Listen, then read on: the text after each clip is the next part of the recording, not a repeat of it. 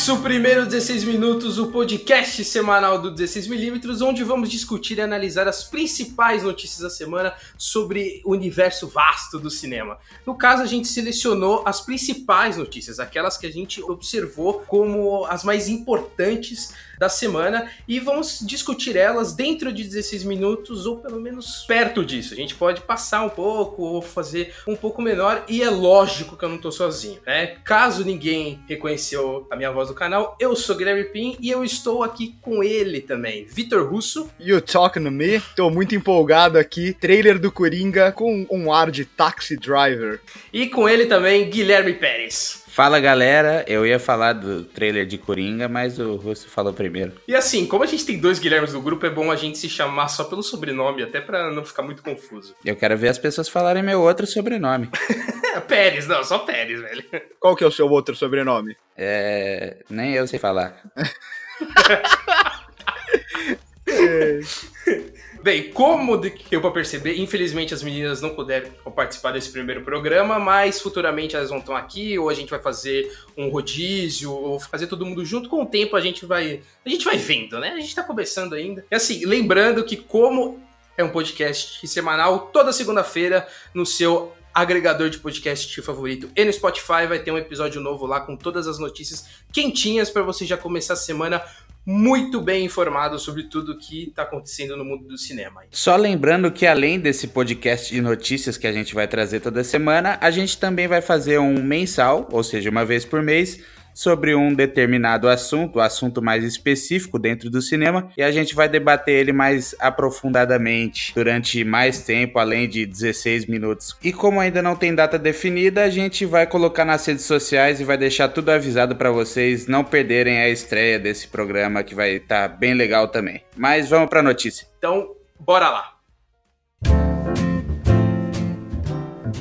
O primeiro caso da semana, assim, que já começou chutando portas foi o caso da Ancine, é, nosso sistema, como que é? Nosso órgão de cinema brasileiro, que passou a ser proibida de financiar novos projetos audiovisuais, como se já não, não bastasse o financiamento de produções brasileiras, acontece uma dessas. Revolta! Guilherme Pinta tá revoltado! Mas é, é, é, é muito isso, a gente vive uma incerteza do cinema nacional agora. Lógico, a gente, lógico que a gente não tem as informações completas, a gente não sabe até onde o Tribunal de Contas da União está certo ou errado, se a Ancine pode ou não é, repassar esse dinheiro, mas é sempre, sempre que a gente vê o cinema nacional perdendo verba, é algo bastante preocupante para o nosso cinema. É, porque assim, eu vou explicar o caso melhor. O TCU, que é, que é justamente o Tribunal de Contas da União, ele chegou para a Ancine e falou que, ó, vocês vão ter que revisar algumas coisas, algumas irregularidades que vocês têm. Enquanto vocês não resolverem isso, a gente vai congelar os valores que vocês recebem. Ou seja, os projetos passados, eles vão ter as as verbas revisadas, né? Eles vão os repasses que foram para esses filmes que já estavam em produção vão ser reavaliados e isso pode atrapalhar todo o processo de gravação, de pós-produção e acabar não lançando os filmes. É, exatamente. Só que aí Ancine falou que esse pedido do TCU em relação às irregularidades não foi formal e aí Ancine entrou com um plano de ação que é uma condição que impede esse congelamento. Então, assim, tá tudo bagunçado e indefinido, na real. É, pelo que eu tinha entendido, o TCU ele fez isso porque a Ancine não tem um controle muito grande do, desse dinheiro que tá saindo. Exato. E entrando em justiça, né, nesse quesito, agora a gente vai sair um pouco do Brasil e vamos lá para os Estados Unidos, envolvendo a Netflix, que depois da declaração do Spielberg começou a fazer muito barulho em relação à produtora no Oscar, e aí a justiça dos Estados Unidos considerou uma prática ilegal proibir os filmes da Netflix no Oscar, o que deu uma, deu uma caladinha no Spielberg. É, um, é um caso que a gente poderia fazer um programa inteiro só para falar dele, né? Um caso bastante complexo que já vem se estendendo por um, por um bom tempo. Eu não sei, eu ainda tenho minhas dúvidas sobre ele, porque outros serviços de streaming, como a HBO Go, os filmes que elas fazem não são lançados no Oscar, mas aí também porque não lança no cinema e tal. Eu acho que é um, é um caso bastante complexo, mas é legal no sentido de você preservar a opção de todo mundo poder assistir cinema. Nossa, que bonito. Mas nesse caso a HBO não, nunca planejou, nunca teve teve na cabeça a ideia de lançar no cinema, né? A ideia dele sempre foi de lançar na televisão. Não, sim, sim. Agora a Netflix quer ganhar dinheiro e quer crescer cada vez mais, então eles fazem produções melhores, né? Não só aquelas de massa que tá todo mundo acostumado a assistir, uhum. mas Roma tá aí para provar que eles podem aceitar e fazer coisa muito boa. E não faz sentido nenhum. É, é, deixarem de fora os filmes. Não, sim, eu concordo, eu, concordo, eu só, só trouxe o, o que seria o que o Spielberg tá alegando Nesse caso, eu fico mais do lado da, da Netflix uhum. mesmo. Não, e é curioso também porque ele falou isso, aí passou uma semana e ele foi anunciado no streaming da Apple. Então é. a gente ficou meio, ô oh, Spielberg, brincadeira, hein? Mas enfim, vai, a gente vai deixar para um futuro programa mais longo, porque agora a gente vai falar de um retorno de um, de um carinha pequeno aí do cinema, um tal de Coppola, não sei se vocês conhecem. Ah, aquele, é... aquele que fez aquele tal de Poderoso Chefão, é esse? É, esse mesmo, esse, esse, filminho aí. Ah, já, já ouvi falar. Exatamente. É, pequeno filme. É só Isso... o cara que fez o melhor filme da história do cinema e o melhor filme de guerra da história do cinema. Exatamente. Isso porque ele anunciou que ele vai retomar um, um projeto antigo dele, que é assim, ele anunciou o projeto em 2001, então faz um tempinho aí. É que nem o Odisseia no Espaço, 2001? Meu Deus. É, exatamente. É. Brincadeira, gente. Não, e, e, pior que, e pior que é um filme de ficção científica ainda. Ah, não, aí, ó. Eu fico bastante feliz com essa notícia, porque o, o Coppola, ele é um cara que ele não tá aparecendo muito, mas não é que ele não está fazendo filme. O Coppola, desde a época da Nova Hollywood, que foi quando ele apareceu lá, que ele fez Poderoso Chefão, fez a Conversação, fez Apocalipse Sinal, ele sempre teve a ideia de fazer os filmes que ele queria fazer, assim, os filmes dele, sem se importar muito com o público. Então, muito desses filmes que ele fez, deu bilheteria, que fez sucesso, foi com o objetivo dele um dia ter dinheiro suficiente para fazer os filmes que ele queria fazer. Então ele continua fazendo filme, só que são uns filmes independentes, assim, um filme, uns filmes muito pouco divulgados. E ele ainda promete esse projeto ser mais ambicioso ainda que o Apocalipse Sinal. Né? E, tipo, caraca, eu, a volta dele depois de sete anos, se não me engano, eu acho que o último filme é o Virginia, que é de 2012. Assim, ele não confirmou com toda a certeza do mundo que, que ele vai retomar essa produção. Mas se ele retornar, provavelmente vai lançar daqui uns dois ou três anos até. Ele pode, ele, ele pode fazer o que ele quiser. Se ele. O cara fez os filmes que ele fez, depois disso, ele pode simplesmente, ah, eu vou fazer um filme sobre qualquer coisa aqui porque eu sou o Coppola e eu já fiz uma porrada de filme bom e eu não devo nada a ninguém. Então agora ele vai fazer o que ele quer mesmo. É, basicamente isso. Mas ele fala que é mais ambicioso que Apocalipse Sinal é bastante preocupante. Talvez hoje, mais experiente, ele saiba lidar melhor com esse tipo de produção, mas Apocalipse Sinal, na época, quem se lembra, foi algo extremamente caótico, assim, era o pessoal do elenco querendo matar ele, é, foi um negócio absurdo. Apocalipse Sinal, ninguém acredita que esse filme saiu no final, né?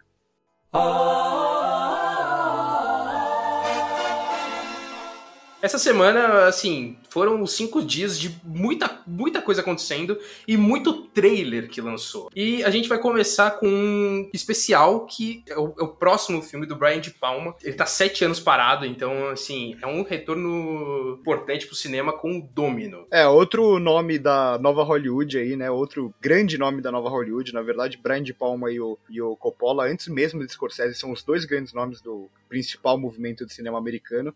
E a volta dele é outra coisa que me deixa bastante empolgado também depois de sete anos e com um, um elenco com alguns nomes interessantes. O Nikolai Coster-Waldau, que muita gente pode conhecer pelo, por ser o Jaime no Game of Thrones, também o Guy Pearce. Então, é, foi um trailer que me, ficou, que me deixou bastante empolgado, ainda mais por ser um suspense, é um, é um gênero que o Brandon De Palma domina bastante. Quem já viu filmes como Um Tiro na Noite dele é um gênero que o cara sabe fazer. É um suspense policial ainda, né? Lembrando algumas coisas de Missão Impossível, do primeiro Missão Impossível, no caso. Interessante, eu fiquei entusiasmado com essa volta aí. E na sequência de terror, a gente teve três filmes que ganharam trailer aí, lançamentos desse ano. O primeiro foi o The Dead Don't Die, né? A Morte Não Morre. Cara, que trailer simplesmente maravilhoso. Maravilhoso. Esse trailer aí, na verdade, esse filme surgiu do nada e já se tornou um dos filmes que eu tô mais empolgado, mais empolgado para assistir. Um filme que traz aí grandes nomes como Adrian Driver, Bill Murray. Bill Murray é que não é bem terror, né? É uma comédia com terror. E aí, o Bill Murray, você já lembra logo de Zumbilândia quando você vê esse tipo de temática. Não, ele tem um, muito um espírito que me deixou bastante empolgado é, mesmo. É impressionante. E o resto do elenco ainda conta com Tilda Swinton, Chloe Sevigny, Steve Buscemi, Danny Glover, Caleb Landry Jones, é, Selena Gomez, que aí eu já não sei se é um ponto positivo ou negativo. É Pro zumbi, não sei. E, e dirigido e roteirizado pelo Jim Jarmusch, que é o cara que fez Amantes Eternos, um filme bastante interessante. Não, mas o. E foi exatamente o que você falou. Foi um trailer que surgiu do nada. Eu mesmo não sabia que ia lançar. E quando eu assisti a primeira vez o trailer, eu já fiquei muito empolgado. Ainda mais que eu gosto muito do Adam Driver e, nossa, esse filme é um dos que, que realmente estão no, no, no, hype, pelo menos para mim, né? Junto com Once Upon a Time em Hollywood. Caraca! Esses dois eu tô bem empolgado para assistir. de nível aí. Mas o que empolgou mesmo, o que realmente chamou atenção foi Annabelle 3 de Nossa volta pra casa. Senhora que aí promete ser a conclusão épica dessa boneca demoníaca do James Wan. é, do James Wan, entre aspas, né? Porque a gente já falou sobre isso e esses filmes do Wan Verso, quando não são dirigidos pelo James Wan, ou seja, quando não são Invocação do Mal, esses derivados aí, todos até agora foram ruins, né? E esse trailer, eu acho que ele traz exatamente o que os outros Annabelle trouxeram, que é muito jumpscare já logo de cara, parece uma história bastante vazia. Acho que a única coisa que dá uma empolgada é ter a Vera Farmiga e o Patrick Wilson, que são a alma do Invocação do Mal, né? Com a minha vasta experiência em filmes de terror, eu assisti o trailer e fiquei com medo para variar, né? Mas eu, eu assisti com a Ilana e eu não consigo assistir filme de terror, eu assisti só os clássicos, né? O It antigo, o Iluminado, e para mim isso já tá mais do que suficiente. Mas é uma pena, né? Porque, por exemplo, o Annabelle 2 foi, foi dirigido pelo Sandberg, que é o diretor de Shazam, que é um cara que a gente viu que tem potencial, e pelo que vocês dizem, no Annabelle 2 ele cagou tudo. É, não, na verdade, na verdade não é que ele cagou. O Annabelle 2, o grande problema é que são os mesmos roteiristas do Annabelle 1. E o roteiro é uma desgraça, é, é, é, é, patético, chega a ser patético o roteiro. Mas ele consegue salvar o filme, tornar o filme um filme ok, até, até que um filme assistível pela Exato. direção dele, né? É, então, mas aí eu fico só nos trailers mesmo, eu não, não me arrisco aí no cinema assistir. Olha, na verdade, eu acho que você, você tá fazendo uma boa escolha. Bom, e outro trailer de filme de terror que saiu envolve um cara aí que chama atenção, que é o Guilherme Del Toro. No caso, estamos falando de histórias assustadoras para contar no escuro. Eu acho que é um, é um eu acho um nome péssimo, mas assim, é uma tradução literal do nome original, então eu vou aceitar, mas ainda assim... Eu não espero muita coisa também, porque o Del Toro, a mesma coisa que eu falei do James Wan, o Del Toro, quando ele produz esses filmes, você não, você não espera que ele tá tão ali... Por mais que tenha, apareça algumas características dele, é, se você pensar, ele é o produtor de Mama também, que é outro filme, no máximo ok de terror. Então, não dá pra você levar tão a sério assim. Eu, eu não levo a sério quando. Ah, produzido por. para mim, produzido por, você não sabe o quanto o cara tá realmente investido ali, ou se ele só tá dando dinheiro, ou só indicou o, o diretor. Eu, o que vale a pena mesmo, que você pode levar em consideração, é sempre o diretor do filme. Em relação a isso, que você comparou com Mama, eu, eu concordo plenamente porque eu vejo muita coisa do Del Toro mais nas criaturas. Se você assiste o trailer do Histórias Assustadoras, cara, é muito Del Toro, todo o universo construído em volta. A história em si não, mas todos os monstros criados é muito ele. Mas uma das especialidades do Del Toro é, são as criaturas. Isso já não, não vale a pena no filme? Na verdade, eu acho que mais ou menos, porque o Del Toro, se você pensar bem, ele. É, eu acho que ele teve alguns filmes interessantes de terror ali no começo da carreira mexicano, mas quando ele fazia filmes mexicanos ainda. Mas se você pensar, os filmes de terror. O único filme realmente de terror que ele fez, que era para ser um filme de terror, é, e não esse terror fantástico e tal, que é o gênero que, se, que ele se adaptou melhor, é o A Colina Escarlate, que é disparado o filme mais fraco fraco da carreira dele. Outro trailer agora saindo do cinema, indo pro mundo das séries, é Too Old to Die Young, é, série do diretor que ganhou muito nome com o Drive, o Nicholas Winding Refn, eu acho que é assim que pronuncia o nome dele. E ela é estrelada também pelos Miles Teller, mas o, esse Nicholas Refn, ele é um cara que diverge muita opinião sobre ele. Ele é um cara que tem um estilo muito próprio, aquele uso de neon e tal, mas é um cara que parece que o sucesso de Drive subiu na cabeça dele, ele se tornou uma pessoa um pouco arrogante e ele faz uns filmes que ele acha que tudo que ele tá fazendo é a melhor coisa do mundo. Por exemplo, Demônios de Neon, que é até um filme filme interessante, diferente, mas que ele acha que é um filme que você percebe claramente que a visão dele é de que o filme é muito melhor do que ele realmente é. E eu fiquei curioso para saber como, como, que ele vai tratar a história dentro de uma série, né? O ritmo dele funciona para filme agora, assim, sei lá, vamos chutar uns oito episódios com o mesmo ritmo que ele sempre traz. Não sei até que ponto vai prender Vocês acham que o Miles Teller tem peito para segurar a série ou Ah, ele vai, vai, ser vai. uma coisa mais inconstante, meio montanha-russa pra cima e pra baixo? Eu acho que ele tem muito potencial pra pra segurar. Eu espero, na real, uma grande atuação dele desde o Whiplash, é, que é sem dúvida a melhor atuação da carreira dele, mas eu acho ele um dos melhores atores jovens que tem aí, e, e eu gostei dele fazer um personagem um pouco diferente do que ele tá acostumado. Eu acho que ele segura, assim. Na verdade, o Miles Teller é uma das coisas que mais me prende essa série e que mais me dá vontade de assistir. Ela que tem lançamento previsto pra junho na Amazon Prime Video, a Amazon investindo cada vez mais em produção original. Não, uma novidade dessa série, uma coisa que eu achei legal, assim, uma coisa muito besta, mas que eu achei legal, é que o Hideo Kojima, que fez Metal Gear, vai lançar um puta jogo aí aqui futuramente, junto com o Del Toro, anunciou que ele vai participar da série. Tipo, ele vai ser, ele vai ser um membro X da Yakuza que provavelmente vai morrer. Mas, pô, eu achei legal. Mas agora vamos falar daquilo que a gente tava esperando. É o que vale esse programa todo. Do melhor filme ainda não lançado existente, que é Coringa, o trailer de Joker, estrelado aí pelo Joaquin Phoenix brilhantemente. É, eu acho que esse trailer é, do Coringa já me deixou meio assim. O que eu acabei de falar aqui produtor não conta tanto, aqui eu vou me contradizer porque esse filme não poderia ser mais Scorsese. Eu sei que ele não tá acreditado como produtor, mas claramente ele tá envolvido na produção. Mas eu também não sei até que ponto esse trailer mostra que o filme vai ser muito Scorsese, ou é o Todd Phillips, porque o Todd Phillips é um cara que ele é declaradamente muito fã de Scorsese, ou o Scorsese é a grande inspiração dele. Então, por isso você já percebe muitas coisas, principalmente de Taxi Driver, aquelas cenas que ele tá ali dentro da casa dele com a arma e tal. Aquilo é muito Travis Bickle. É, também tem o Rei da Comédia, que é, é praticamente igual a cena que é quando o De Niro aparece. É, tem uma cena também que você pode interpretar como Luzes da Ribalta, que é aquela cena dele se olhando no espelho, mas também pode ser uma referência ao Touro Indomável. Então, eu não poderia ficar mais feliz com esse trailer. E ainda tem umas referências a filmes do William Friedkin. A, aquela cena da perseguição é muito Operação França e aquela escadaria, é, eu tenho quase certeza que é inspirado em O Exorcista. Mas o, o que me deixou empolgado mesmo pra esse trailer, que eu vou falar mais do que eu vi mesmo, não dessas inspirações e referências,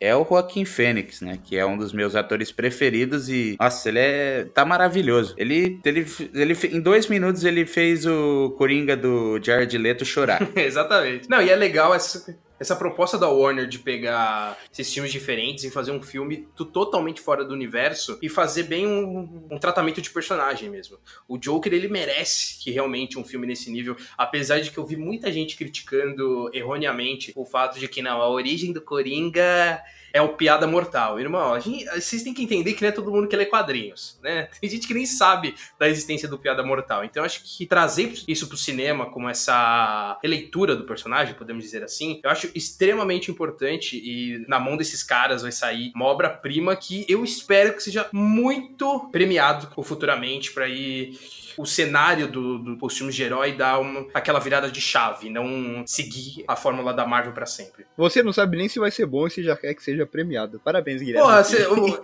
eu, eu, eu premiaria só pelo trailer, velho. Você tá maluco? é, eu também tô assim. É, eu, eu fiquei meio assim também. Mas en- então, o que eu falei antes de o diretor é o que mais conta quando eu penso em assistir um filme. Se tem algum ator que me leva pro cinema e eu sempre que eu vejo um filme dele, eu espero que seja muito bom. Na verdade, tem dois atores, um se aposentou agora, ou pelo menos disse que se aposentou, que é o Daniel Day-Lewis. E o outro é o Joaquin Phoenix.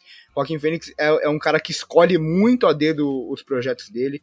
Ele escolheu fazer esse Coringa porque sabia que ia ser um filme único, ia ser um filme diferente e não ia ter uma sequência. Então, isso me deixa um pouco mais empolgado. E quanto a não ser idêntico à piada mortal, olha, olha o que a Marvel vem fazendo há tanto tempo. Ah, vou chamar de Guerra Civil. E aí o filme não tem nada a ver com a Guerra Civil dos quadrinhos. A Marvel tá fazendo isso com todos os filmes dela, vem fazendo e ninguém reclama. Então por que, que você vai reclamar que não é exatamente idêntico ao Piada Mortal? No trailer dá pra ver que é uma, uma bela de uma releitura, Exato. né? Ah, não é a mulher, é a, é a mãe. Tipo, pô, qual é o problema de você fazer alterações? Você tem que trazer as páginas iguaizinhas pro filme? Não, pelo amor de Deus, né?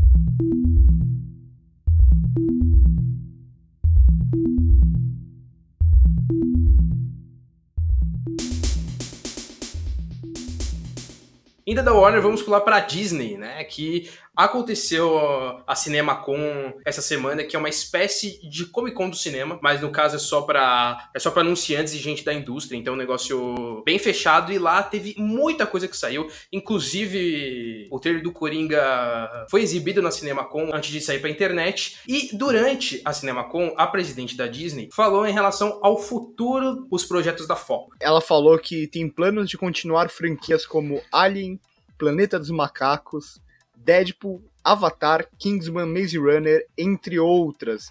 E falou também que a estreia de Novos Mutantes vai ser dia 2 de agosto. Eu, eu fico bastante preocupado, né? É, Alien, por exemplo, vocês já não perceberam que o que tinha para sair de Alien já saiu? Precisa mesmo mexer em Alien? Um dos grandes clássicos do gênero de terror. Então, a dúvida nesse caso, eu não sei se ela falou isso só para acalmar os, os fãs, para falar, ó, porque tem muita gente preocupada falando que o cinema vai acabar na mão da Disney, blá blá blá. E aí eu acho que ela falou isso pra gente, vamos acalmar, porque ó, esse, essas franquias aqui, elas vão continuar. Mas lá na frente talvez não aconteça, entendeu? Espero que não aconteça. Porque se, senão você vai continuar. Estão falando em cinema acabar e aí você vai voltar para a mesma fórmula de fazer continuações. Planeta dos Macacos, por exemplo, não foi tão boa essa trilogia que seria meio que. Eh, que se passasse antes do filme de 68. Pô, foi sensacional, tá fechadinho ali, acabou, já era. Esquece. Alien, tá fechadinho também. É que Alien até dá pra ir, dá pra ir pra mundos diferentes. É que o, o Ridley Scott não soube para onde expandir a franquia. Mas mesmo assim, não precisa mexer. Maze Runner, por que, que você vai fazer fazer mais Maze Runner. Já teve essa trilogia aí que é, no máximo, ok, mas não acho grandes filmes. É... E tá fechado também. Pra quê? Pra que continuar? Kingsman e Deadpool, até ok porque são mais recentes, tem dois filmes só, Deadpool principalmente, provavelmente vai ter sequência, Avatar também, mas é porque tá na mão ali do James Cameron que planeja fazer mais 150 filmes do Avatar. E o Novos Mutantes, que você não falou nada ainda. Eu tô esperando.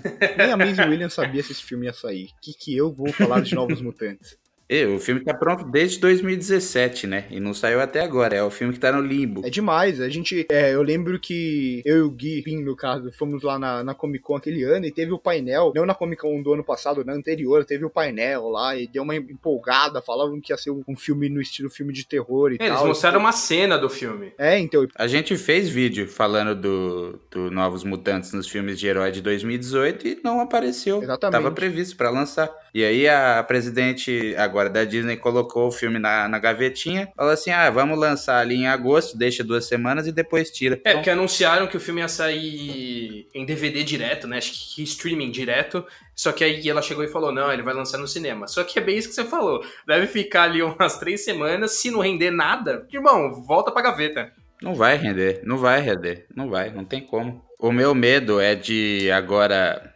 com o fim do Vingadores, que é a nossa próxima notícia, é, os filmes de herói da, da próxima geração, que a gente pode falar pós-Vingadores, é da Marvel controlar tudo e continuar no mesmo estilo. Se isso acontecer, uma hora vai cansar. Já tá começando a cansar um pouco. Polêmica! Então, se você manter nesse padrão de formulinha Marvel, ele vai, ele vai perder um pouco de força, não porque a Marvel é gigantesca.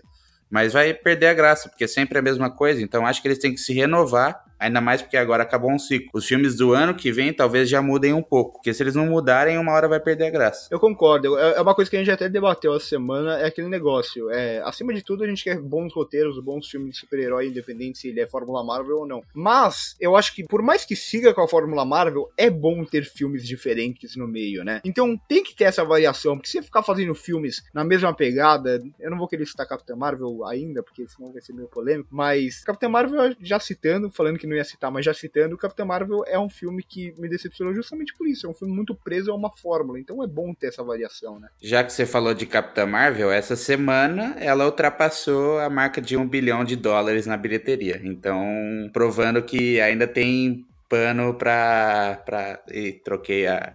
o ditado.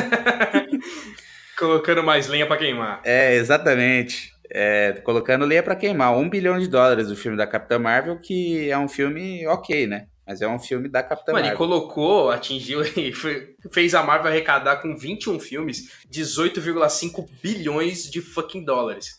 Irmão, tipo, não dá pra parar. Esquece. Esquece. O que vai passar de um bilhão logo no primeiro dia é o Vingadores, né? Que abriu a pré-venda essa semana e já esgotou tudo. Deu nem tempo de pensar em comprar. Falando nisso, eu queria muito xingar as redes de cinema aqui no Brasil. Porque esses filhos das mães, eles avisaram de todos os filmes anteriores da Marvel. Avisaram, avisavam. Os quatro dias antes, ó, a pré-venda vai abrir dia tal. Vingadores, eles simplesmente quiseram ver o circo pegar fogo, irmão. E abriram do nada. Simplesmente do nada. Abriram às Se 9 vira. horas da manhã, eu fui comprar às 9 e meia e já tava esgotado. E o, e o pior disso tudo é que a gente tá falando de compra online, né? Então, muitos dos sites de para comprar, é, principalmente os sites que dá para comprar pelo próprio site do cinema, travaram. E você simplesmente não conseguia comprar ingresso. É, mas eu vou contar uma diferença que eu senti um pouco aqui que para quem não sabe, eu tô morando em Portugal, estudando aqui, e eu fui comprar o ingresso no dia na segunda-feira, se eu não me engano, que foi quando abriu, e o cinema aqui tinha um monte de lugar ainda. Tinha aqui não tem essa cultura de assistir é, dia 24 é no dia da estreia, aquela coisa corrida, aquela coisa da meia-noite. Até porque tem sessão mais cedo aqui. Então, eu acabei comprando o ingresso hoje, tinha um monte de lugar ainda em vários cinemas. Então, é uma coisa muito essa cultura é muito diferente em relação ao Brasil, o que me deixou aliviado, né? É, mas isso que você falou, Gui Pérez, no caso, eu tô aqui. Só chama de Pérez, não precisa falar Gui Pérez. Eu, te, eu gosto de colocar o Gui antes. É. Mas uma, uma coisa que é, é, muito real é que é essa cultura mesmo do, do brasileiro, sempre que é relacionado a coisas de cultura jovem, o brasileiro sempre tá muito ligado, seja YouTube da vida, seja universo dos super-heróis, o Brasil sempre é um dos países que mais consome isso. Não, sabe o que acontece? Sabe o que acontece? A gente sempre fica para trás em tudo. E aí, quando vê alguma oportunidade de chegar em primeiro, a gente já quer comprar logo, entendeu?